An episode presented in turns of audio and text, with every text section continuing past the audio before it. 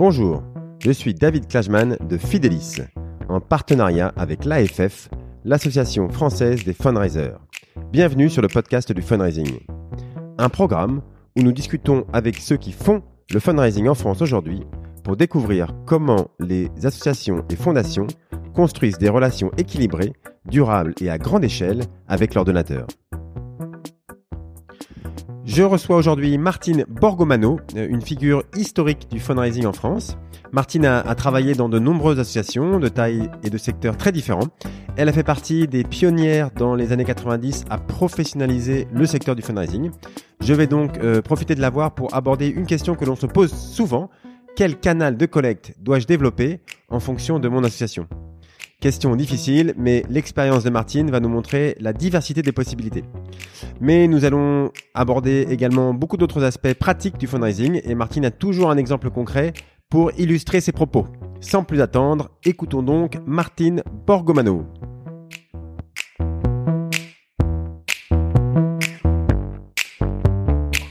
Je reçois aujourd'hui euh, Martine Borgomano. Euh, bonjour Martine. Bonjour. Alors, euh, euh, Martine, je crois qu'on peut dire que vous êtes euh, une figure du fundraising en France. Euh, je ne vais pas faire la liste complète, mais vous avez contribué à, mettre en place et développer le, le fundraising de SOS Village d'enfants, la Fondation Notre-Dame, le diocèse de Paris, l'ICM, la Fondation des Petits Frères des Pauvres et d'autres. Donc voilà, vous avez été dans les toutes premières à, à professionnaliser ce secteur du fundraising en France. Vous allez nous dire euh, ce qui vous a guidé, quelle force vous a poussé dans cette voie. Euh, J'ai presque envie de dire quelle vocation. Et puis euh, on, va profiter de vous avoir aussi pour vous, demander plein de, petites choses, de nous faire un, petit cours accéléré des bonnes pratiques ou euh, au contraire des, erreurs à éviter dans nos organisations. Mais euh, avant tout, Martine, est-ce que vous pourriez vous présenter? Ok, bien volontiers. Euh, alors écoutez, moi j'ai une formation euh, à l'origine euh, gestion marketing. Hein. J'ai fait une école de commerce qui s'appelait à l'époque HEC Filles parce que dans ces temps lointains, on n'acceptait pas les filles dans les écoles de commerce parisiennes. Euh, donc formation gestion marketing. Et puis euh, j'ai commencé j'ai travaillé pendant une dizaine d'années dans l'édition scolaire. Euh, en fait je me suis rendu compte assez vite que l'école que j'avais faite euh, correspondait pas vraiment à mes aspirations euh, et que je me voyais pas du tout au marketing de L'Oréal ou en train de préparer un diplôme d'expertise comptable. Donc j'ai d'abord commencé dans l'édition scolaire chez Nathan chez Larousse chez Magnard différentes éditeurs et pour une dizaine d'années. Euh, entre temps, enfin dans l'intervalle, j'ai aussi passé deux ans dans le Pacifique Sud et quatre ans au Kenya. Euh, où j'ai ah, eu l'occasion aussi là de rencontrer un certain nombre d'associations. Et puis, euh, disons que vers arrivé euh, au tournant de la quarantaine, j'ai eu envie de faire autre chose. Et euh, un petit peu par hasard, mais je crois pas que les hasards, le hasard existe vraiment. Euh, je suis, j'ai débarqué dans le monde associatif et dans l'humanitaire. Euh, alors c'était pas vraiment un hasard parce qu'effectivement en rentrant du Kenya, j'avais envisagé, essayé d'approcher euh, MSF pour aller travailler chez MSF, mais à vrai dire, je savais pas trop pourquoi pourquoi faire et puis je savais pas ce que c'était que la collecte de fonds.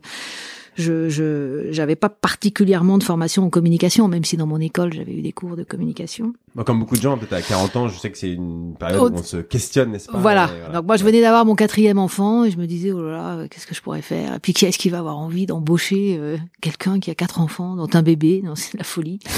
euh, c'était en quelle année jusque... Ça, c'était en 93. Voilà, je suis rentrée chez SOS Village d'enfants en 1993.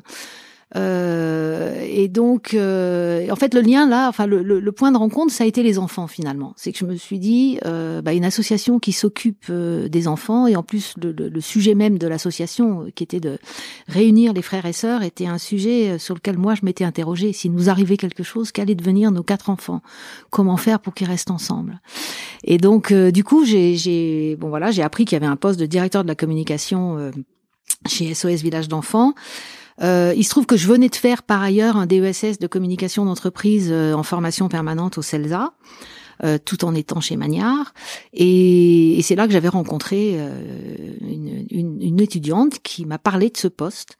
Et, ça s'appelait communication ou Alors ça s'appelait communication. C'est marrant, hein Oui, non, ça s'appelait communication. C'était drôle. effectivement, l'intitulé du poste c'était directeur de la communication. Alors qu'en fait, le vrai problème de l'association à l'époque, c'était de développer sa collecte.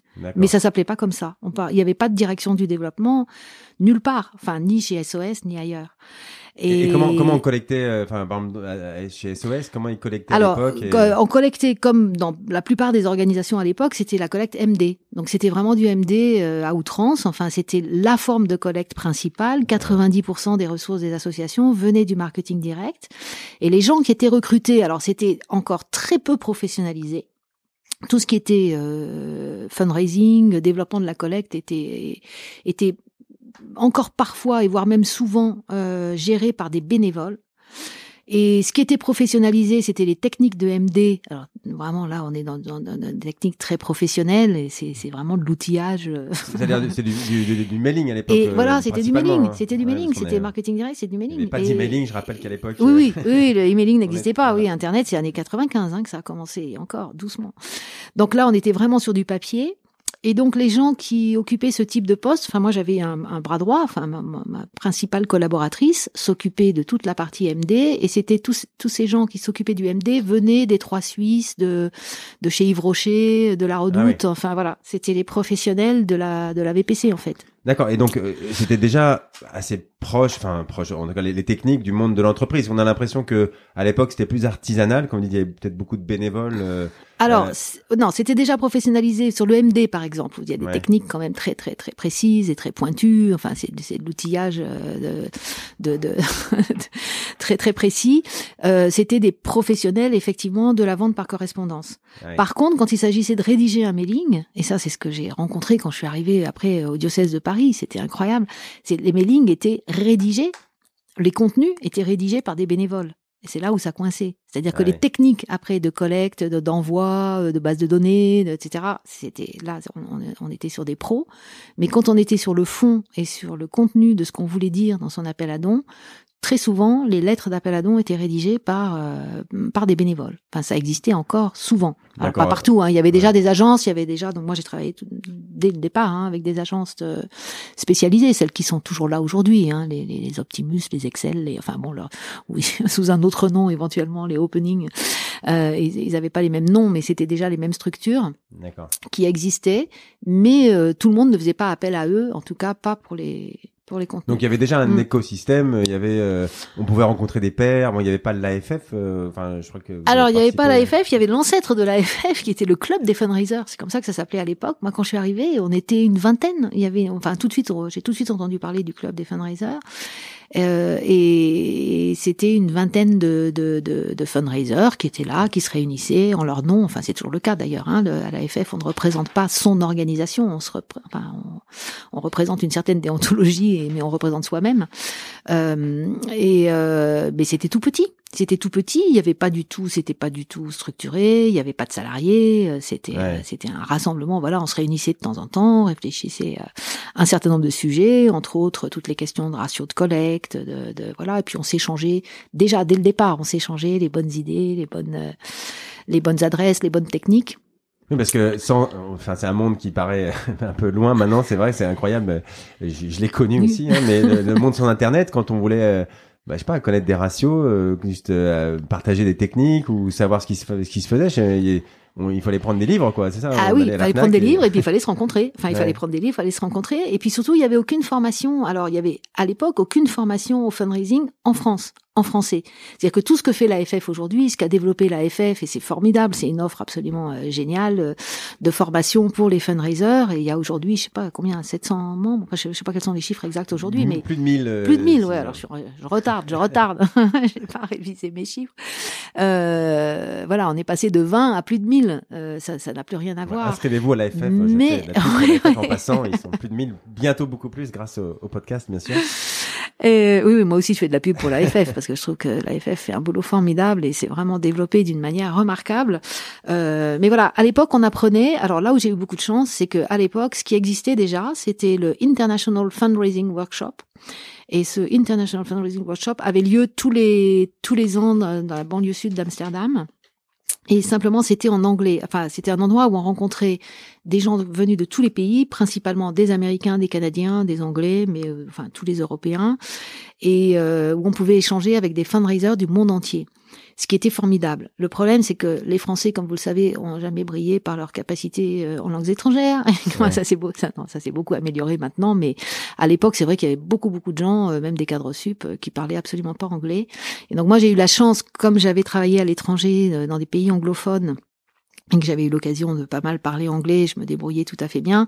J'ai eu la chance de pouvoir participer au masterclass de ce, de ce séminaire, alors que la plupart des Français qui y allaient restaient cantonnés dans les, dans les, dans les, les comment on appelle ça les séances euh, générales, euh, voilà des présentations sur lesquelles on n'avait pas l'occasion d'échanger. Alors que moi j'ai quand même beaucoup discuté avec euh, nos homologues américains et, et, canadiens en particulier et d'ailleurs, c'est là que j'ai entendu parler pour la première fois des Major Gift Donors. Je savais pas ce que c'était.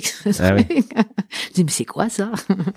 Ça existait pas du tout. Enfin, on va y revenir, mais c'est vrai qu'à l'époque, par exemple, la, collecte de fonds grand donateur en France, ça existait pas du tout. Alors pour le coup. Ok, alors bon, du coup, euh, c'est une bonne transition. Alors j'aimerais effectivement euh, aborder un, premier sujet avec vous, qui est euh, comment on adapte son sa collecte à sa structure. Euh, le, le, fundraising, c'est bien sûr une, une, série de grands principes, de, de stratégies, de techniques euh, marketing ou autres. Mais euh, bien sûr, il n'y a pas de recette miracle. Chaque structure caritative est différente et il faut adapter son, son fundraising à sa cause, à sa taille, à son organisation ou même au talent des gens qui sont dans son SAF. Alors, est-ce que justement, vous pouvez nous donner quelques exemples pour nous montrer, bah, à travers votre expérience, la diversité du, des, fundraising? Et peut-être une première question, ce serait voilà, quand, pour commencer, comment est-ce qu'on choisit une stratégie qui nous correspond le plus? Euh, Est-ce qu'il faut faire un petit peu de tout, euh, du grand dos, euh, du télémarketing, du web, etc. Ou alors est-ce qu'il vaut mieux se, se, concentrer sur une, une seule stratégie? Voilà, comment est-ce que on aborde ça quand on, on arrive dans une association? Oui, alors ça c'est une question compliquée. C'est enfin c'est la question fondamentale. Hein. C'est quelle stratégie de collecte et pour quelle structure? C'est sûr qu'une toute petite association euh, avec euh, trois salariés euh, et et 500 000 euros de budget va pas du tout avoir les mêmes les mêmes besoins et la même stratégie qu'une grosse structure internationale qui a des centaines de salariés et qui collecte déjà des millions. Moi, ce que je peux dire, c'est que j'ai eu l'occasion, par exemple, au, au diocèse de Paris. Euh, je me suis occupée de l'ensemble des collectes de fonds pour euh, pour le diocèse et le diocèse gérait en fait euh, un grand nombre d'appels à dons qui allaient du denier de l'Église à KTO en passant par la Fondation Notre-Dame, l'œuvre des vocations, Radio Notre-Dame, etc. Donc il y avait plein de structures différentes. Ce qui, moi, me semble important et ce que j'ai eu l'occasion de pratiquer quand j'étais au diocèse, c'est effectivement, euh, enfin, c'est un peu contradictoire. Il faut à la fois pas s'éparpiller et il faut à la fois euh, faire feu de tout bois. Mais en l'occurrence, là, comme je gérais un ensemble qui risquait de se phagocyter, enfin, puisque les collectes, elles risquaient de se cannibaliser les unes les autres, finalement, les catholiques de parisiens, euh, c'était un peu toujours les mêmes qui étaient sollicités sur tous ces sujets. Donc on en était arrivé à, à, vraiment segmenter, à vraiment avoir une approche différenciée euh, pour chaque collecte. Donc euh, KTO, ben, par exemple KTO, quand je suis arrivée, la chaîne KTO, euh, c'était vraiment le sujet. Euh, comment faire pour euh, euh, trouver des fonds pour développer cette chaîne qui venait juste de, de, de, de naître. Enfin, ils, qu'ils avaient, ils avaient démarré avec quelques grands donateurs justement. Voilà, il y avait quelques entreprises qui s'étaient mobilisées, quelques très grands donateurs qui s'étaient mobilisés, et puis c'était en phase de, de, de, plafonner un petit peu et puis de se tarir. Et, euh, et, donc il fallait trouver autre chose. Et donc KTO avait commencé à lancer euh, des opérations de mailing, donc mailing papier, hein, puisqu'on était encore bien sur le mailing papier à l'époque. Et le mailing papier, ça coûte très très cher, surtout quand on est en prospection. Donc moi, quand je suis arrivée, l'année précédant mon arrivée, KTO avait collecté un million et avait dépensé 700 000 euros. Donc autant dire que la marge dégagée, elle était, euh, c'était vraiment pas grand-chose. Donc là, on a vraiment travaillé sur les techniques de MD pour professionnaliser la Aujourd'hui, pardon, je t'interromps, mais aujourd'hui en, en, courrier, euh, vous diriez ça en courrier, c'était pas des mauvais chiffres, je vais pas dire de bêtises, mais pas sur de la conquête. en tout oui, cas, non, mais c'était pas que de la conquête, il y avait déjà un peu de ah fidélisation. enfin, c'était pas la, c'était pas la première année, mais enfin, en tout cas, ça restait quand même, euh, ça restait très coûteux. Et donc là, ben, par exemple, là, typiquement, c'était des bénévoles extrêmement sympathiques et pour qui j'ai la plus haute estime, mais qui faisaient des messages d'appel à dons et les messages, ils étaient pas bons. Enfin, c'était pas des bons messages d'appel à dons. Ouais. Et donc, il y avait beaucoup de, de, de pertes de- de- de- d'efficacité liées au contenu du message. Donc, euh, moi, j'ai travaillé avec une agence. Enfin, en l'occurrence, c'était une personne à l'époque. Enfin, c'est quelqu'un qui est devenu maintenant une très grosse agence, mais qui qui venait de remonter euh, une agence et qui était tout seul, mais qui était très impliqué dans la cause et qui a conçu un message extrêmement simple, extrêmement peu coûteux. C'était un simple questionnaire euh, recto verso, noir et blanc, enfin vraiment le truc le moins cher qui existe, qui faisait qu'à la fin, une fois qu'on avait répondu à toutes les questions sur la chaîne et sur euh, son utilité, sur ce qu'elle pouvait apporter, etc. Euh, le- finalement, on était. Et puis quand la dernière question c'était, bah, est-ce que vous êtes prêt à nous soutenir On avait, euh, on se disait que c'était difficile de dire non. En fait, il y avait des gens qui disaient non, mais enfin, néanmoins, c'est un message qui a rapporté énormément d'argent et pendant des années, qui a rapporté beaucoup euh, à la chaîne KTO, qui a été utilisé très longtemps. Et, euh, et Ça, c'est fou. J'entends en, en changeant le message. Bon, c'est encore valable évidemment aujourd'hui, mais euh, en simplifiant, en enchaînant le, Ah, le ça, message, ça, ça a euh, changé. euh, bien vous pouvez sûr. en témoigner. Ah, ouais, ouais. Ça- Ça... ça, je peux en témoigner. Un bon message, c'est le jour et la nuit. Et alors, l'avantage du marketing direct, c'est qu'en MD, tout, se- tout se teste. Enfin, contrairement à la com où on sait jamais ce qu'a apporté Ouais. euh, euh, la communication qui a été mise en œuvre. Enfin, en tout cas, c'est difficile à mesurer ou alors ça coûte très cher. En MD, c'est très simple. Hein. Vous envoyez un message et puis euh, il marche ou il marche pas. Et vous envoyez deux messages différents. Vous segmentez votre fichier. Vous envoyez deux messages euh, différents. Et donc c'était sous forme de marche. par exemple, juste euh, un cas très concret là, c'était euh, chaîner des questions, euh, la classique où on peut pas trop répondre de non. euh, des- Oui, c'est ça. Les questions étaient tournées. Ben ça, c'était tout l'art et c'était toute la, la compétence du rédacteur du message. C'était que Ouais. les questions étaient tournées de telle façon qu'on ne pouvait répondre que oui Ouais. à, à l'ensemble des questions. Est-ce que vous pensez que c'est utile qu'il y ait euh, une chaîne catholique dans le paysage audiovisuel français aujourd'hui pour donner, euh, pour euh, euh, permettre euh, à l'Église de s'exprimer, comment s'adresser quand même a priori. Enfin, on sait bien. C'est peut-être ça. Ça, ça a dû évoluer un petit peu, d'autant plus que maintenant la pratique religieuse euh, diminue beaucoup. Mais on sait très bien que les donateurs, c'était quand même beaucoup des catholiques pratiquants. euh, enfin, en tout cas à l'époque, quand on, Ouais. quand on, on avait des données là-dessus euh, qui deviennent maintenant un peu difficiles à avoir avec la, la CNIL, puisqu'on n'a plus le droit de demander aux gens si, quelles sont leurs pratiques religieuses. Mais on, on voyait bien que les donateurs, c'était quand même majoritairement des, des catholiques pratiquants. Et euh, voilà, donc les, les questions étaient tournées, etc. Maintenant, ce qui, est- ce qui était par contre intéressant et rigolo, c'est que finalement, on s'est aperçu qu'il y avait beaucoup de gens qui, à la fin, disaient quand même non. Enfin, malgré, enfin, après Ouais. avoir répondu oui aux questions, disaient non à je vais donner. Mais par contre, ils nous écrivaient, ils posaient des questions, ils s'informaient sur la chaîne. Donc c'était quand même Ah utile. euh, au-delat de la collecte de fonds. la prise de C'était contact, même si, utile, ouais. voilà, pour KTO. Ouais. Euh, et puis, euh, mais, mais, mais surtout, ça a été très efficace en termes de collecte, puisqu'à la fin, enfin, 4-5 ans plus tard, on était à, à 5 millions de collectes et 4 millions de marge. Ah oui, oui, ça change. Donc ça a vraiment- les ressources d'une On a vraiment complètement, voilà, complètement la structure. ça c'était un exemple de, de marketing direct. donc, Exemple euh, de MD, voilà. Alors après le denier de l'église, c'était complètement différent. Le denier de l'église, c'est un. Alors Paris est un peu spécifique hein, dans le monde de, de l'église pour cette collecte du denier, puisque ailleurs ce sont les, les évêchés qui collectent, mais à Paris ce sont les paroisses. Donc chaque curé faisait sa lettre d'appel à don. Donc j'aime autant vous dire que pour les curés, demander de l'argent, c'est pas facile, c'est pas leur truc. Euh, D'ailleurs, enfin c'est pas leur métier, c'est absolument pas ça qu'ils ont appris au séminaire. Et il y en a pour qui c'est vraiment euh, extrêmement difficile. ouais, Et, Ju- et- Juste pour rappeler les deniers de l'église par rapport à la quête, euh, peut-être des gens qui le connaissent. denier pas de l'Église, c'est une contribution des, des catholiques, euh, pratiquants ou pas d'ailleurs, enfin qui sont prêts à financer euh, l'Église, puisque vous savez que depuis la loi de séparation de l'Église et de l'État, euh, le, le- ce n'est pas l'État qui, qui paye les curés, c'est la, Ouais. ce- ce- ce- ce sont Sauf en Alsace. voilà, sauf en Alsace-Moselle. Mm. Mais euh, donc euh, donc c'est une contribution des catholiques à la vie de l'Église euh, et c'est c'est bah c'est enfin voilà il y a un certain nombre de de, D'accord, c'est différent de, de- la de quête. ressources mais c'est complètement différent de la quête. Mais voilà. qu'on donne à Ouais. son dans, à sa paroisse. qu'on donne à sa paroisse. Voilà. Et donc ce sont les, les, les curés qui font les appels à dons, qui signent les lettres d'appel à dons. Et donc là, on s'est rendu compte. Enfin, mon prédécesseur avait euh, avait mis en place euh, euh, deux grands messes, si j'ose dire, deux fois dans l'année pour présenter la campagne du denier et présenter les documents qu'on mettait à disposition des paroisses, donc des petits bulletins, des petits bulletins de Ouais. dons, des petits euh, documents de présentation de ce que c'est le denier, à quoi ça sert, à quoi est utilisé l'argent, etc. Donc tout ça été présenté au curé euh, dans une grande réunion plénière où étaient représentées les 110 paroisses de Paris. Euh, et puis après, bah, vogue la galère. euh, chacun faisait sa petite lettre avec ça et, euh, et de manière plus ou moins euh, efficace et couronnée de succès. Euh, Mais et il la puis- faisait, comment il la faisait imprimer et tout. Il faut quand même, il y a une logistique, quoi. Ah oui, non, alors la logistique était assurée par le diocèse. Ah oui, il voilà, rédigeait, le, le- chaque curé rédigeait son propre D'accord, courrier. d'accord. Il l'a donné au diocèse. Et ensuite, nous, on s'occupait de toute la partie logistique, euh, D'accord. envoi, euh, voilà, euh, enveloppe retour. euh. C'était un- une mécanique extrêmement complexe. Et je salue le travail de la collaboratrice qui s'occupait de ça et qui est toujours là aujourd'hui au diocèse, parce Ouais. que faire 110 versions différentes du même mailing, que tout parte à l'heure et qu'on mélange pas les enveloppes retour d'une paroisse à l'autre, c'était Ouais. quand même euh, un sacré boulot.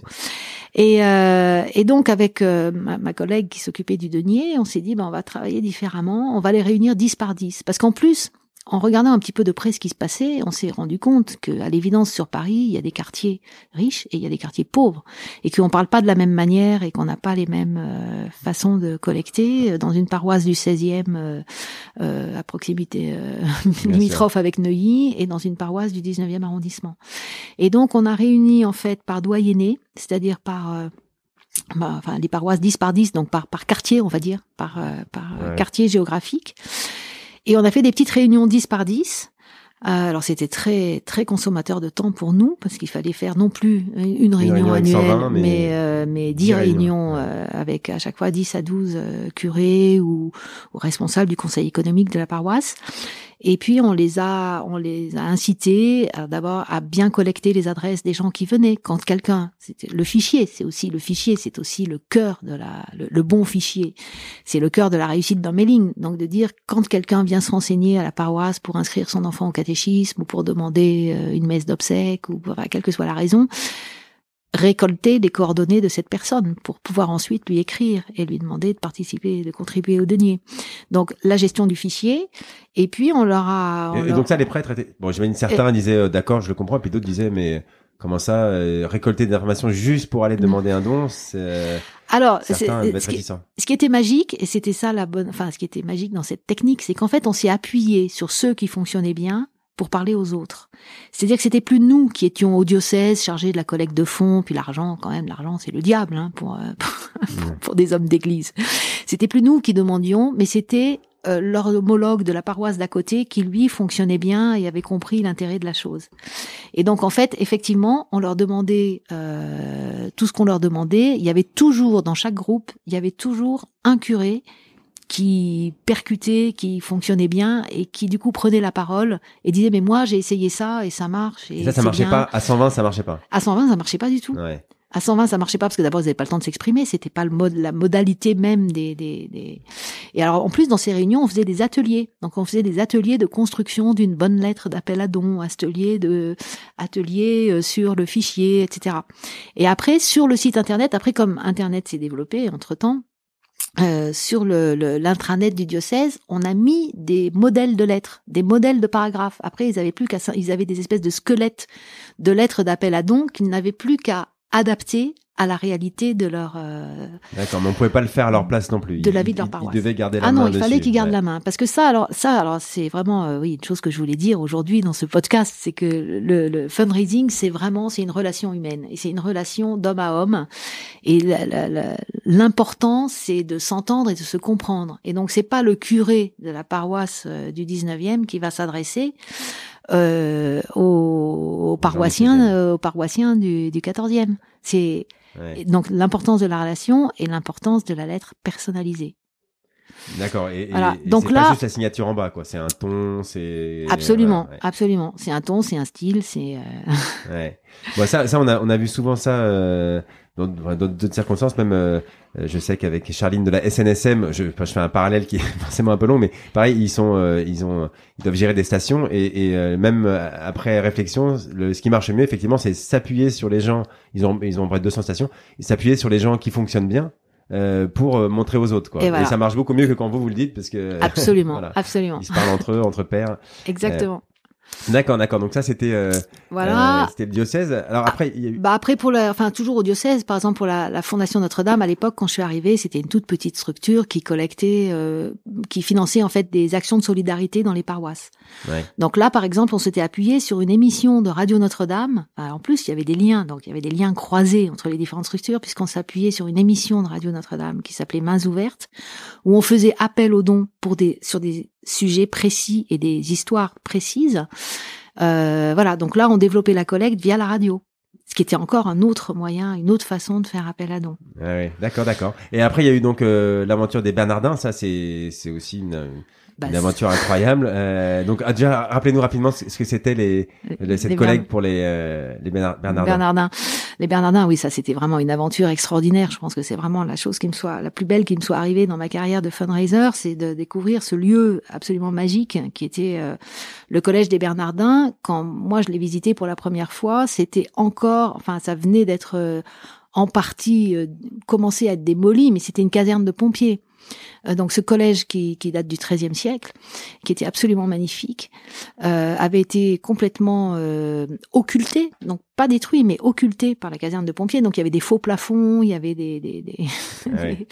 des, des- des cloisons qui faisaient qu'on ne voyait pas la beauté de ce lieu. C'est- au centre de Paris, hein, pour, ceux qui- oui, c'est dans le ouais. cinquième Ouais. arrondissement. euh, donc, et, et donc c'est un lieu que le cardinal du euh, connaissait depuis l'époque où il était aumônier de la Sorbonne et qu'il rêvait de revenir dans le patrimoine euh, de l'Église et donc du diocèse de Paris qui a pu être euh, effectivement, euh, a pu obtenir euh, que de- le, le diocèse rachète ce lieu et le, ré- le, le restaure dans son état d'origine. Alors il y avait d'ailleurs une injonction des monuments historiques pour restaurer dans l'état d'origine. Et l'état d'origine, c'était avec un toit complètement différent, puisque le toit avait été refait au 19e siècle et c'était un toit plat, Ouais. alors qu'il fallait refaire un toit euh, euh, de, de- de l'époque.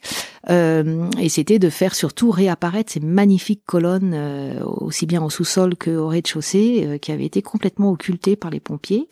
Et donc moi, quand je suis arrivée au diocèse de Paris, ce, projet était déjà en cours, enfin le projet de restauration.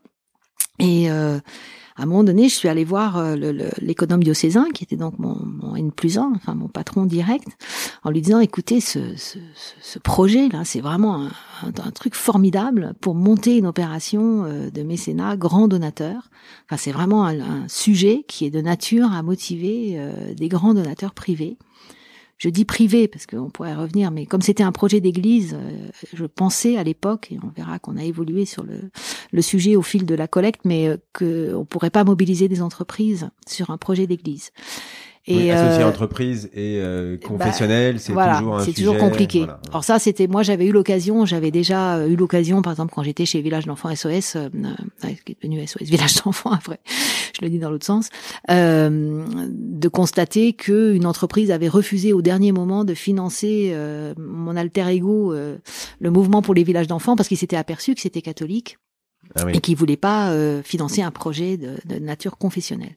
Et donc, bref, on s'était donc j'étais allée voir l'économe de César en disant c'est un super projet pour aller mobiliser des fonds privés euh, et on devrait mettre en place une campagne grand donateur. Sauf que moi, j'y connaissais rien à l'époque puisque ça c'était dans les années euh, 2003. Euh, j'avais jamais mis en place une collecte de fonds grand donateur et encore une fois, comme je vous le disais tout à l'heure, en France ça n'existait pas. Enfin, on était encore dans les balbutiements. euh, Ouais.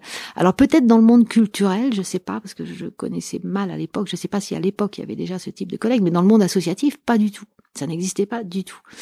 Et moi, ce que j'avais appris, c'était c'était très théorique. Donc j'avais appris plein de choses dans ce fameux séminaire euh, d'Amsterdam, dans l'International Fundraising Workshop, mais euh, j'avais pas, j'avais jamais mis en pratique. Donc on a on a avancé, enfin on a on a monté l'opération euh, en partant de zéro. Euh, c'est-à-dire zéro donateur, parce que là, en plus, on s'est heurté à, à l'hostilité de certains curés euh, qui craignaient que ce projet de, de collège des Bernardins vienne pomper l'argent du denier de l'Église. Ah. Et donc, ils voulaient absolument pas. Enfin, ils avaient vraiment très peur que, que les donateurs du coup donnent au collège des Bernardins et ne Et donnent plus au denier. ouais, ou donnent moins ou plus au denier. Et, euh, et en plus, un certain nombre d'entre eux étaient quand même opposés au projet parce qu'au début, ben voilà, pour plein de raisons, euh, il y en avait un certain nombre qui étaient pas. Mais c'était le cardinal Lustiger qui, lui, euh, c'était son son Le bébé, non? cardinal, c'était son bébé, ouais. c'était son idée. Il était complètement euh, convaincu du bien fondé de son projet, de, de créer ce lieu en plein centre de Paris où pourraient venir des gens qui franchissent pas forcément le portail d'une église Ouais. et qui pourraient se retrouver au collège des Bernardins et euh, et et euh, voilà euh, discuter. euh, Et Alors comment on fait Comment se euh, former. comment vous avez commencé par euh, par, Alors, voilà, euh, ben, faire on a cette, commencé- cette, cette cible qui on va voir euh, voilà qui par quoi on commence quoi? Bah, on a commencé. Alors, on a commencé avec rien, puisqu'on s'est dit euh, zéro fichier. Bon, moi, en tant que délégué général de la Fondation Notre-Dame, je voulais pas non plus me servir du fichier de la Fondation. Puis de toute façon, il était tout petit, puis c'était des donateurs qui donnaient euh, ouais, 100 euros, 50 ouais. euros, 100 euros, donc c'était pas vraiment le sujet.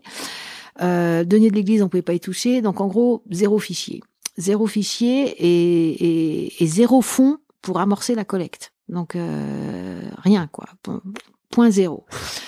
Euh, donc en fait, ce qu'on a fait, euh, c'est que moi j'ai, on avait dans la structure de la fondation Notre-Dame, on avait une collecte donc pour les actions de solidarité, une collecte spécifique dans un secteur à part pour KTO. On a créé un troisième secteur, Bernardin. Euh, et puis très rapidement, on a transformé la fondation en fondation abritante, et ces deux secteurs sont devenus des fondations abritées, la fondation KTO et la fondation des Bernardins. Mais on a créé donc ce troisième secteur, et puis on a, on a, moi j'ai, on a identifié un leg qui nous avait été fait à la fondation sans charge. Donc euh, le leg ne spécifiait absolument pas ce que le, le testateur voulait que l'on fasse de son argent.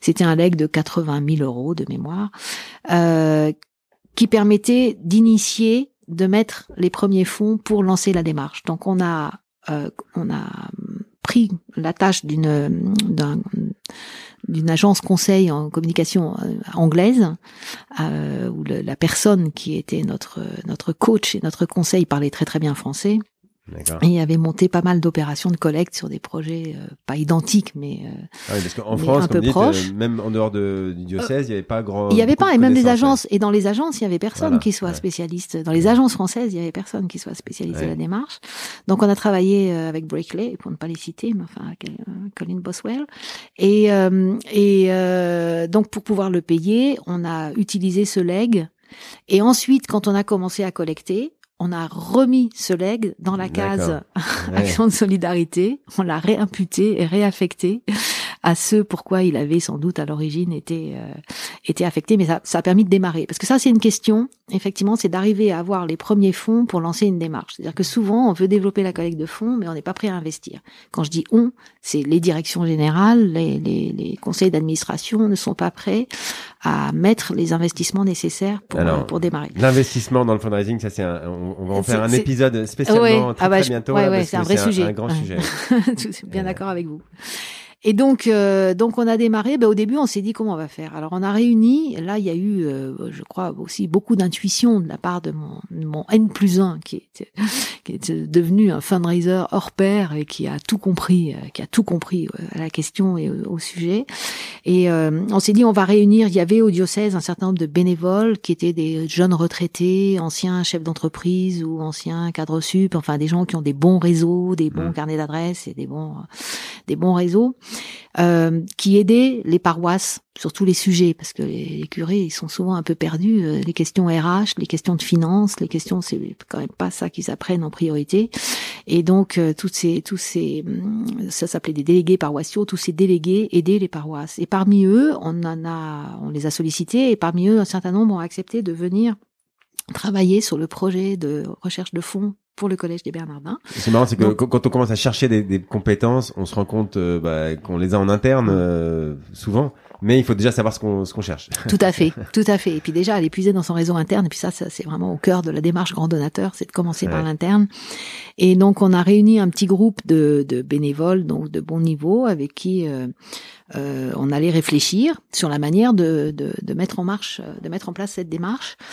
Et là, je dois dire que hum, Bertrand de Fédot, qui était donc l'économe diocésain en question, a eu vraiment une, euh, enfin, il a été génial dans cette intuition. Il a dit, il faut les réunir tous les jeudis matins. Moi, je lui dis, vous êtes fous.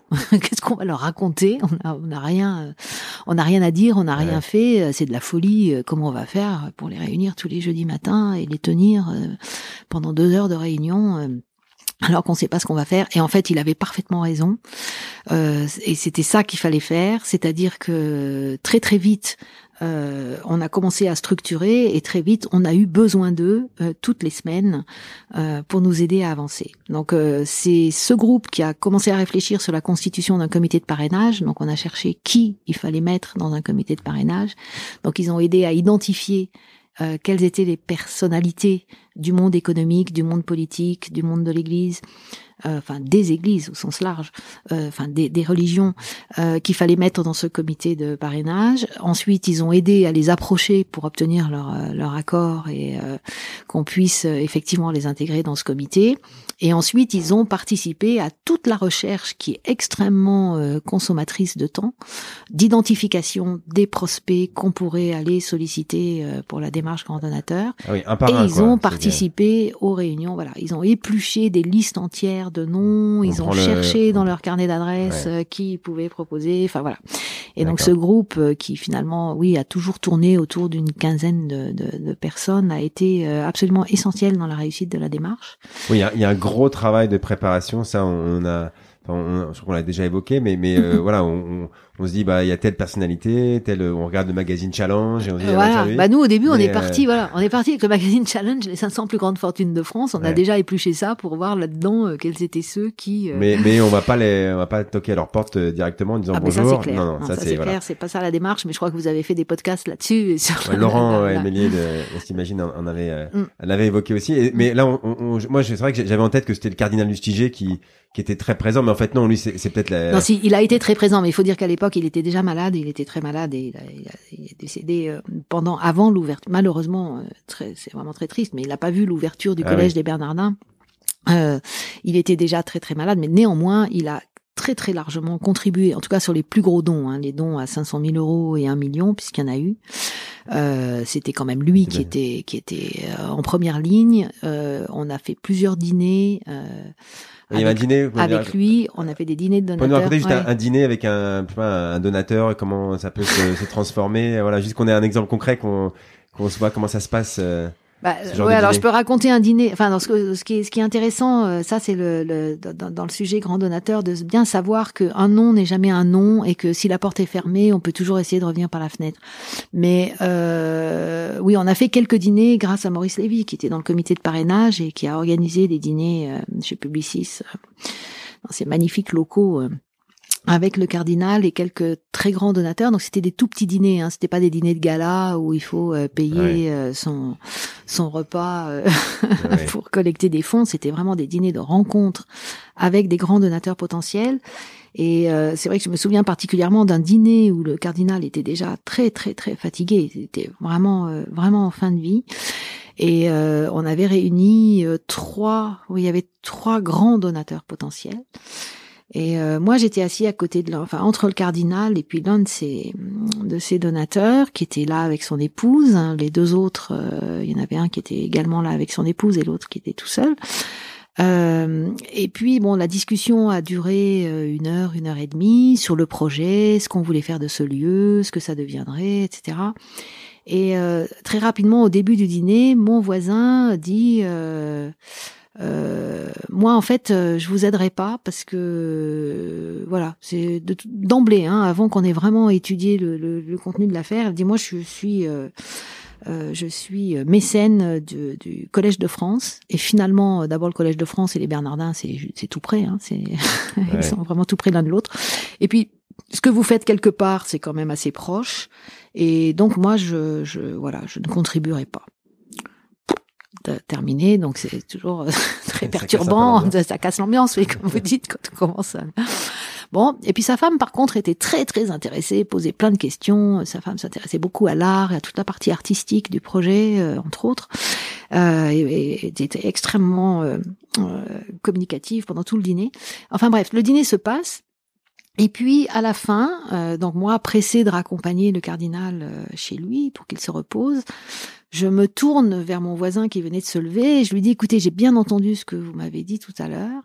Mais euh, je- j'aimerais savoir, enfin si ça vous ennuie pas, j'aimerais quand même vous rencontrer pour que vous m'expliquiez comment vous gérez votre relation de mécène du Collège de France. co- Enfin voilà. Ah oui. Et ça serait très utile pour nous parce que comme on est au début de notre démarche, euh, ça serait vraiment euh, très bien. Si- C'était vrai ça ou c'était euh, Ah oui, oui, non, c'était vrai. Non, non. Non, non, c'était vrai. Ouais. Non, non, alors vraiment, c'était, c'était complètement spontané, mais vrai. C'est aidez-nous à, dites-nous comment ça se passe, parce que c'était une partie qu'on n'avait pas du tout. Nous, on était au tout début de la démarche et on n'était pas, euh, on savait pas trop comment on allait fonctionner ensuite.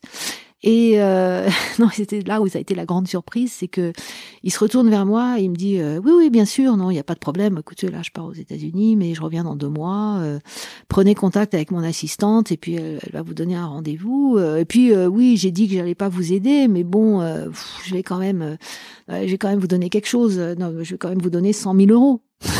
Donc Ouais. là, je, suis restée absolument pétrifiée. Donc j'ai dit merci beaucoup, c'est très, très aimable à vous. Et puis surtout après, j'ai fait mon boulot de fundraiser, c'est-à-dire que je suis rentrée après le lendemain matin, euh, après avoir déposé le cardinal chez lui le soir. euh, La première chose que j'ai faite en arrivant à mon bureau, c'est de prendre mon, mon- mettre sur mon ordi et de rédiger une belle lettre pour remercier ce monsieur de sa promesse de don et de sa promesse de rendez-vous. Euh, lui dire que à quel point nous lui étions reconnaissants et bien euh, et faire en sorte que on, concré- on concrétise bien ouais. cette promesse. Voilà. Et puis après, pendant deux mois, je me suis dit bon, de toute façon, il va annuler. Au dernier moment, il aura autre chose à faire que de me voir. Et puis il va annuler le rendez-vous. Et puis de toute façon, il nous donnera jamais. Et puis, enfin, j'ai essayé de pas trop, euh, de pas trop y croire. Et puis le jour venu, bah, le, le rendez-vous a été confirmé. La veille, j'ai rappelé la secrétaire. Elle m'a dit oui, oui, vous attend. Et puis le lendemain, il m'attendait avec le chèque dans sa poche. Ah ouais, c'est beau. Hein. Voilà, euh, belle histoire. Une question à, Mais une comme question à 100 000 euros. quoi Alors après ça, bon, ça c'était le début de notre démarche, mais euh, ça, a, ça a été confirmé par la suite. quoi. C'est pas parce que quelqu'un dit non que que le non est définitif. Bon, et ça, ça fait partie des Ouais, ouais. des formations à la démarche Grando. euh, euh, Et ça, c'est vrai pour un don à 100 000 euros comme un don à- à 30 euros, bien sûr. Après, il faut savoir. Après, ce euh, qui compte, c'est la relation. Enfin, moi, ouais. vraiment, tout revient toujours. Moi, dans mes, mes premiers séminaires auxquels j'ai assisté, c'était le- les, les cours de Ken Burnett, la Relationship Fundraising, mais c'est vraiment ça. C'est la manière dont on crée la relation avec une personne qui fait qu'on va aboutir ou pas. Et, euh, et on est toujours dans le dans la relation intrapersonnelle. Euh, c'est ça qui compte. C'est quoi, c'est Ken Burnett? Moi, je, je ne connais pas, mais Ken Burnett, renseigner. un des papes du fundraising. Ah, d'accord. c'était euh, à l'époque où, euh, où on ne pouvait se former que aux États-Unis. euh, C'était vraiment. Ah, bah, je- je regarde, je mettrai le lien dans le- euh, ouais, ouais, podcast. Mm. Euh, d'accord, d'accord. Alors, alors, je, je- j'aimerais qu'on parle aussi un petit peu du, du monde de la culture. Là, on a, c'est bon, on a, on a, on, a- le- le- on était au dîner du euh, Des Bernardins. Luciger, on, s'y- on s'y, on s'y croyait. Alors, euh, le monde de la culture, c'est, c'est aussi très différent, et je sais que c'est une autre approche et que vous y êtes aussi euh, présent. Est-ce que vous pouvez nous, nous, nous parler un peu du, du travail que c'est, déjà de convaincre l'interne du, du bien fondé du mécénat privé? Je sais que c'est un, ça peut être un sujet dans le monde de la culture, euh, et, et on en a déjà parlé tout à l'heure, mais enfin, le fundraising, ça commence souvent par convaincre l'interne, euh, comme on l'a déjà vu. Alors, euh, comment est-ce qu'on fait pour faire rêver ses, ses collègues, ses patrons, euh, ses administrateurs dans le monde de la culture? Ouais, alors moi, je, je limiterai pas ça au monde de la culture. Je pense que c'est vraiment un, un sujet euh, qui est transversal et qui touche aussi le monde associatif humanitaire. Mais c'est vrai que moi, j'ai toujours entendu dire les uns et les autres, ah oui, mais moi, mon sujet, il est plus compliqué parce que. Euh, et donc, euh, ah oui, non, mais là, c'était facile de collecter des fonds, mais moi, pour ma structure, euh, c'est pas facile parce que. C'est-à-dire qu'on voit toujours le côté euh, handicapant quand on, vu de l'interne. Hein, on voit toujours ce qui peut être facteur bloquant et on voit pas ce qui est euh, ce qui est au contraire porteur et, et porteur d'une dynamique de collecte. Alors le monde de la culture, moi je le connais pas particulièrement. Il se trouve que là je fais une petite mission euh, bénévole euh, pour une structure du monde de la culture. Euh, et c'est vrai que quand on a commencé à discuter avec la direction, la première euh, la première réaction c'était de dire ah oui mais nous c'est compliqué, euh, euh, personne va avoir envie de nous financer, euh, on a essayé ça marche pas, euh, voilà. Et il y a, il y a une tendance à, à accroître le, le enfin à, à, à, imaginer que les difficultés sont, sont plus grandes qu'ailleurs, euh, alors que euh, c'est pas c'est pas forcément le cas et c'est d'ailleurs en l'occurrence pas le cas parce que nous, enfin alors c'est un sujet sur lequel je travaille avec mon mari qui lui est un, un communicant un pro de la communication.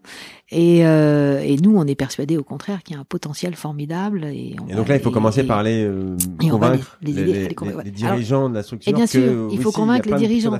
Alors là, en l'occurrence, pourquoi c'est absolument indispensable de convaincre les dirigeants? C'est pas par, enfin, quand on fait du fundraising dans une structure existante où il y a déjà une direction de la collecte de fonds, du développement, et où on fait du marketing direct, c'est moins important. Mais quand on part sur du mécénat grand donateur, ce qui est le cas en l'occurrence, parce que là, on va pas se mettre à faire du mailing, euh, c'est beaucoup trop coûteux aujourd'hui de se lancer dans une opération, euh, de, démarrer de toutes pièces sur du, sur du mailing. Donc là, on est vraiment sur une démarche grand donateur. Et sur une démarche grand donateur, si l'interne n'est pas convaincu, on va dans le mur. C'est-à-dire que c'est impossible de lancer une démarche de ce type si elle n'est pas complètement soutenue euh, par la direction générale et par euh, l'ensemble de la structure. Euh, je reviens, si je reviens sur l'exemple des Bernardins, si on avait bien fait attention de bien convaincre tous les curés du bien fondé de la démarche, parce que si quelqu'un de l'interne vient ensuite décrier ou dénigrer ce que vous êtes en train de faire auprès d'un grand donateur, bah vous êtes mort. Enfin, je veux dire, le donateur qui rencontre le directeur général de la structure et l'autre lui répond non mais ça, euh, c'est pas du tout intéressant, laisse tomber. Euh, voilà, on, on, se grille complètement et définitivement. Donc là, il faut vraiment impliquer euh, l'interne.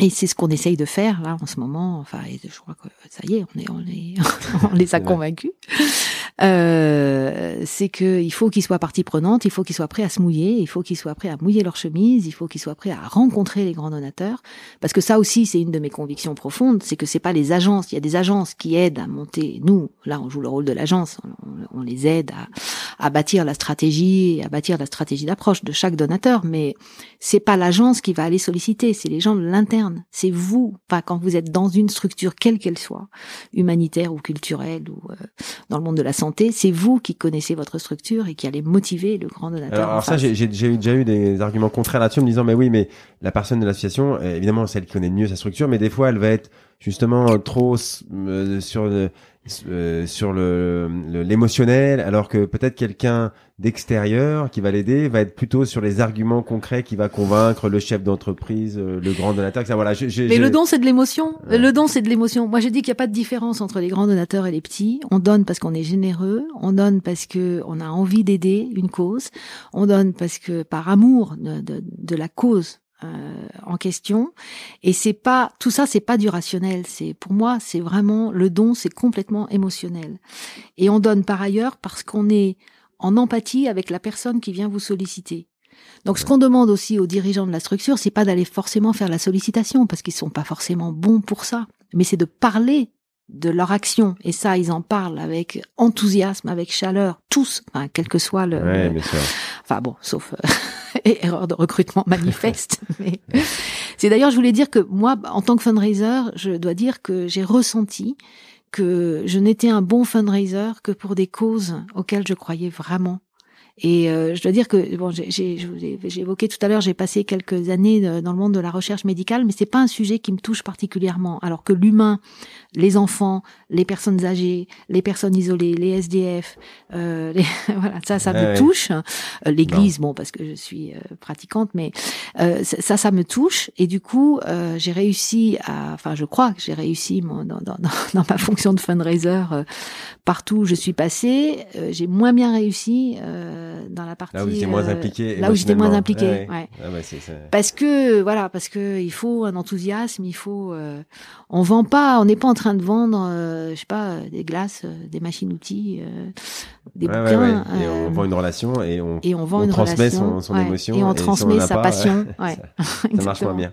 D'accord, mais c'est intéressant. Alors, euh, du coup, j'avais aussi euh, d'autres questions. Alors, je, je, quitte un petit peu ce, ce domaine de, de des, des, types de structures et de, stratégies, mais euh, voilà, vous avez connu, on a compris beaucoup d'organisations différentes. Est-ce que vous avez vu des, des, des, grosses organisations, des plus modestes, des connues, des pas connues C'est quoi les deux, trois principales difficultés que vous avez rencontrées le plus souvent dans, dans l'organisation ou le management euh, des associations? Je sais que c'est une question un petit peu vaste, mais voilà, si euh, celles qui vous viennent à l'esprit euh, principales sur les les luttes internes ou euh, voilà ce qui, ce qui peut bloquer oui, une organisation. Bah, oui, oui, ça, alors ça, vous touchez du doigt un sujet délicat. Euh, ce que je trouve ce que moi j'ai trouvé toujours et ce que je trouve toujours aujourd'hui le plus difficile parce que je dis toujours aujourd'hui parce que je discute encore beaucoup avec mes anciens collègues et avec mes amis qui sont toujours dans le secteur euh, c'est de devoir se battre contre l'interne.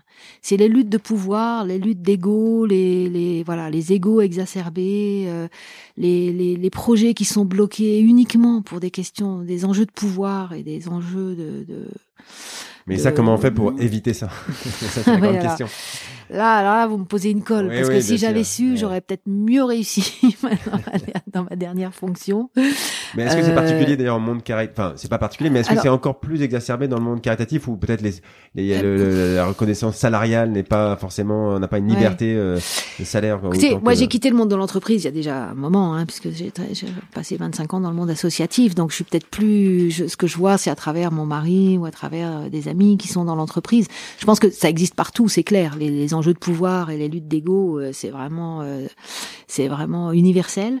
Euh, ce qui se passe, c'est que dans le monde associatif, ce qui complique encore un peu les choses, effectivement, c'est qu'il n'y a pas de reconnaissance par le salaire. Enfin, il n'y a pas de reconnaissance par le salaire. Je veux dire, clairement, les gens qui travaillent dans le monde associatif sont effectivement, c'est s'ils sont là, c'est pas pour gagner de l'argent. C'est pas ça le, le c'est pas ça le ressort, et ils sont généralement nettement moins bien, moins bien payés que s'ils étaient dans l'entreprise. Euh, et donc la reconnaissance, elle passe plutôt par le pouvoir, c'est vrai. Euh, et puis il y a aussi toute la difficulté liée au fait que les conseils d'administration sont composés de gens bénévoles qui sont plus ou moins impliqués dans l'organisation, plus ou moins au courant de ce qui s'y passe.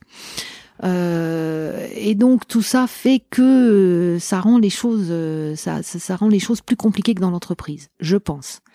Et c'est vrai que c'est très très frustrant pour un fundraiser et sans doute aussi pour d'autres euh, dans d'autres fonctions, mais en tout cas pour le fundraiser, c'est très frustrant de voir que ces projets sont parfois bloqués pour des raisons internes alors que le fundraiser, normalement, il devrait passer 100% de son temps tourné vers l'externe pour essayer de, de, de, collecter des fonds pour sa, pour sa cause et pour sa structure.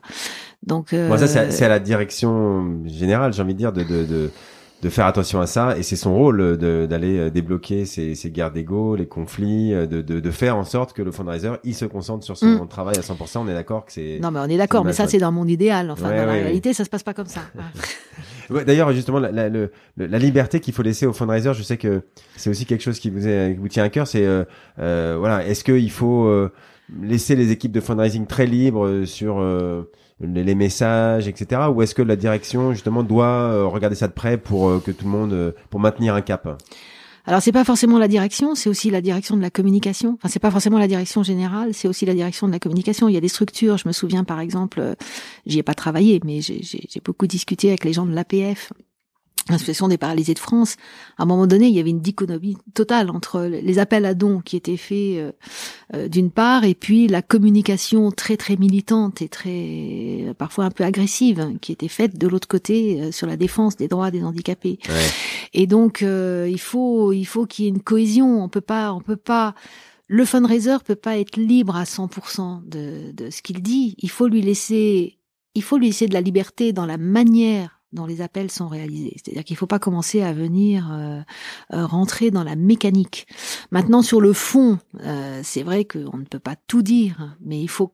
enfin, je dis tout et son contraire là, mais il faut trouver le curseur. Il faut mettre le curseur à la bonne place pour que le fundraiser puisse faire appel à dons sur une thématique qui va parler au donateur et qui va mm, permettre de le mobiliser. Et en même temps, il faut être cohérent avec l'ensemble de la communication de la structure. Voilà, et c'est là où la alors, alors c'est l'éternel sujet de direction de la communication et direction du développement. Euh, faut-il une direction unique ou faut-il deux directions distinctes? Alors là, c'est le sujet, c'est le serpent de mer. On peut en parler pendant des heures parce que euh, je connais des structures où on est passé de l'un à l'autre, puis à l'un, puis à l'autre. Ah mais mais pour vous, on est on est est-ce qu'on est soit l'un soit l'autre On peut pas être les deux, les deux en même temps. On est on est l'un ou l'autre? D'ailleurs, vous vous êtes plutôt fundraiser. Que... Moi, je suis plutôt fundraising que communication. Encore que j'ai fait beaucoup de communication. Enfin, quand j'étais chez Village Enfants SOS, euh, SOS Village Enfants, pardon, c'est devenu. Oui, mais quand j'y suis rentrée, c'était Village Enfants SOS. c'est mon côté Alzheimer. Maintenant, je reviens sur les sur le le passé. Euh, c'est les deux sont, sont étroitement liés. On est plus l'un ou plus l'autre. Moi, donc euh, oui, je disais, j'ai fait beaucoup de com. J'ai j'ai accompagné des journalistes dans tous les villages d'enfants. On a fait, euh, on a eu plein de reportages. J'ai fait de l'événementiel, etc. Après, c'est une question de, de goût, de, de compétences aussi. Ou on est on est plus fort dans l'un ou dans l'autre. On peut être on peut être bon sur les deux, mais c'est vrai que c'est assez rare. Ce qui est bien, enfin, on peut très bien avoir un directeur de la communication et de la collecte de fonds, enfin du développement, euh, qui soit euh, une seule personne. Après, il faut qu'il s'entoure de pros, euh, de au moins de la partie où il n'est pas le meilleur. Enfin, vous voyez ce que je veux dire. Si, si, on est un, si on est plutôt fundraising, euh, il faut avoir un très bon directeur de la communication en renfort, et si on est plutôt euh, com, il faut avoir un très bon euh, pro de la collecte de fonds de l'autre côté. Mais c'est vrai qu'il y en a un qui est plus, pour moi, il y en a un qui est plus dans les chiffres, dans le, dans le, dans le rationnel, dans le concret, dans le Enfin, encore que non, puisque je dis que la, relation donateur, c'est quand même beaucoup, c'est c'est très, c'est aussi très intuitif et c'est aussi très relationnel. Mais euh... bah, il y en a un qui est plus, ouais, plus dans le dans le il y en a un qui est plus dans le créatif, ouais. je sais pas, ouais, comment comment on dit, mais. Euh... Mais il y en a un qui, qui a un objectif clair, c'est de ramener des dons à, assez court terme, on va dire, et l'autre qui fait passer une image de marque. Voilà. Euh, bah, l'idéal, c'est d'avoir deux bons pros distinctes euh, et qui sont et ouais, qui s'entendent bien, qui se parlent. Bah, bah, dans la dernière structure où j'étais, là, chez les petits frères des pauvres, c'était le cas quand je suis partie. Il y avait vraiment une très très bonne entente entre le directeur de la collecte et, et la directrice de la communication, et ça, c'est l'idéal pour moi. C'est vraiment l'idéal. Bon, ok. Euh, alors, je, je, vois que l'heure tourne et, et euh, vous m'avez dit que euh, vous, on essayait de faire un épisode de moins d'une heure. J'ai je, je, des épisodes qui ont été un peu plus longs récemment, euh, qui sont très bien aussi, mais justement, je, n'ai pas encore de, de religion euh, sur le, le l'heure, la durée que doit faire ce podcast, parce que moi, je peux rester très longtemps. Mais euh, bon, après, je sais que on, me dit qu'il faut pas que ce soit trop long non plus. Donc bref, on va essayer de se maintenir à moins d'une heure. Donc euh, ça, on, y arrive là très très vite. Alors euh, du coup, je, suis obligé de passer dans la dernière phase de des questions. Alors par exemple, votre meilleur échec, c'est une question que, j'aime bien poser à la fin. Est-ce que vous avez en tête une, opération qui a pas fonctionné, mais qui a permis de tirer plein de bons enseignements? Euh, oui, bah alors il y a, un exemple qui pour moi est assez frappant. C'est toujours, je reviens sur cette opération des Bernardins, qui était donc un sujet euh, éminemment catholique. Euh, on était parti avec l'économe le, diocésain rencontrer un très grand donateur potentiel. Alors lui, il cochait toutes les cases, il avait tout bon, c'était un bon catholique, euh, bien pratiquant, il avait beaucoup d'argent, il avait bon. Enfin bref, quand on avait euh, étudié son potentiel de don, on s'était dit lui formidable, c'est sûr qu'il va nous aider. Et puis, eh ben, on a pris une grosse claque parce qu'en fait, il trouvait que le projet était pas du tout assez catho. Et pour nous, on avait toujours imaginé que ce projet, il était trop catho. C'est pour ça qu'on avait dit, par exemple, qu'on ne pourrait pas contacter les entreprises. Finalement, euh, le tiers des dons est venu des entreprises. Mais ça, c'est une autre histoire. On pourra en parler dans un autre podcast. Mais bref, et, et bah, ça a été extrêmement bénéfique parce que on s'est rendu compte d'abord qu'on n'avait pas respecté la règle qui était d'abord d'être bien à l'écoute de son donateur et de, avant de, de, de, de commencer à parler de tout l'intérêt que ce projet pouvait avoir euh, pour des gens qui étaient des catholiques pratiquants, euh, de bien être à l'écoute. Et puis on s'est rendu compte qu'en fait il y avait plein d'autres ressorts et que c'était pas forcément les catholiques très pratiquants qui allaient financer le projet. Et de fait, on a eu deux dons de 1 million d'euros sur ce projet. Et le deuxième a été fait par quelqu'un qui nous a dit, moi, je suis pas catholique. Ou en tout cas, je suis pas pratiquant. Mais je considère que l'Église a des choses à dire dans le monde d'aujourd'hui. Votre projet il est formidable et donc je vais vous donner un million. comme quand on est bon, c'est normal de partir avec quelque chose en tête, mais euh, la réalité, euh, des fois, nous. Eh ben, ça nous a vraiment aidé dans la suite parce que c'était, c'était au tout début de la démarche, c'était un de nos premiers rendez-vous et ça nous a permis de bien re recalibrer dans sa tête, voilà, voilà et de recalibrer les rendez-vous suivants en étant moins sûr de ce qu'on allait euh, trouver Commencer et en par écouter plus à l'écoute de nos donateurs absolument. D'accord d'accord. Bah, c'est c'est c'est un bon exemple et pour une bonne leçon.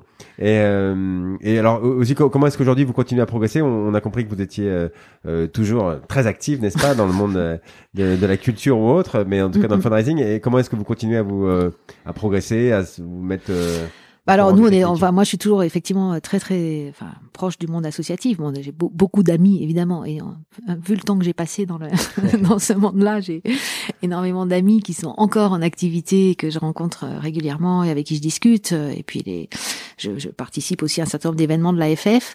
Euh, et puis on a décidé avec mon mari de créer une petite structure de conseil. Donc on continue à, on continue à, à être actif. Donc lui, il est donc plus euh, communication et moi plus collègue de fonds. Et on essaye d'aider, euh, enfin en l'occurrence là pour l'instant on aide une structure donc du monde de la culture à développer son- sa stratégie de mécénat et à, à- développer son sa, sa recherche de fonds. Euh, et on a envie de continuer. Et je dois dire que je trouve ça absolument passionnant. Et le fait de le faire, euh, alors c'est c'est une nouvelle approche hein, pour moi de le faire euh, en tant que consultant. Euh, c'est euh, c'est extrêmement valorisant et je me dis que j'ai vraiment envie de continuer et puis de continuer encore longtemps parce que parce que c'est vraiment c'est vraiment c'est vraiment des métiers passionnants quoi. bon, bon, ben alors, euh, Martine est, est joignable sur euh, LinkedIn, parce que c'est comme ça que j'ai contacté. Ah non, donc, euh, y a pas trop, pas trop, Ah non, parce bah, que je fais du temps pour mes petits enfants aussi. Mais euh, bon, voilà, en fait, on voit qu'effectivement, vous avez plein de, plein de choses encore à apporter. Alors, euh, bah, là, je crois qu'on arrive vraiment au bout, 58 minutes. euh, je crois que, voilà, il Bravo. me reste une minute pour, pour conclure. Bon, bah, merci, euh, Martine, d'avoir euh, accepté de partager votre expérience. Je crois qu'on a un peu plus compris la, la diversité de ce qu'on peut retrouver dans le terme fundraising. Euh, on a parlé de toutes les aventures différentes que et puis à chaque fois c'est des aventures humaines. Hein. Euh, je crois que vous avez commencé par ça, je crois au début, mais mais euh, mais ça ça ressort à chaque fois. C'est vraiment des aventures humaines et euh, bah vous avez plein de moments très sympas dans votre carrière. Ce qui est euh, intéressant, c'est qu'il y a eu aussi des moments qui vous correspondaient moins et puis il faut s'en rendre compte. Euh, Mm. euh, ça peut être et c'est ça peut être la cause effectivement comme vous avez dit euh, qu'on défend, qui nous correspond moins, mais il n'y a pas de problème avec ça. euh, et, et du coup, euh, bref, en tout cas, on sent que vous êtes bien amusé. ça c'est sûr. Je ne regrette et rien. que vous avez encore plein de projets. Donc, euh, bah voilà, merci d'avoir euh, partagé tout cela. Et puis, euh, bah, à très bientôt, sûrement. Euh, merci David.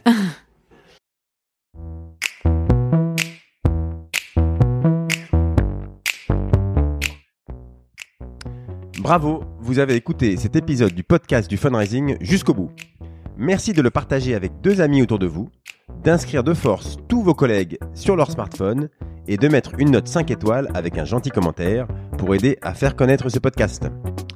Si vous souhaitez être au courant des nouveaux épisodes, inscrivez simplement votre email sur le site fidelis-cc.fr slash podcast. Fidelis, F-I-D-E-L-I-S. Et si vous voulez augmenter le fundraising de votre association, euh, obtenir des prélèvements automatiques, des legs, des dons, vous pouvez aller sur la page contact du site. Nous adorons aider les associations et fondations à trouver des ressources durables afin de soutenir leur cause. Je suis David Clashman et je vous dis à très bientôt pour un nouvel épisode.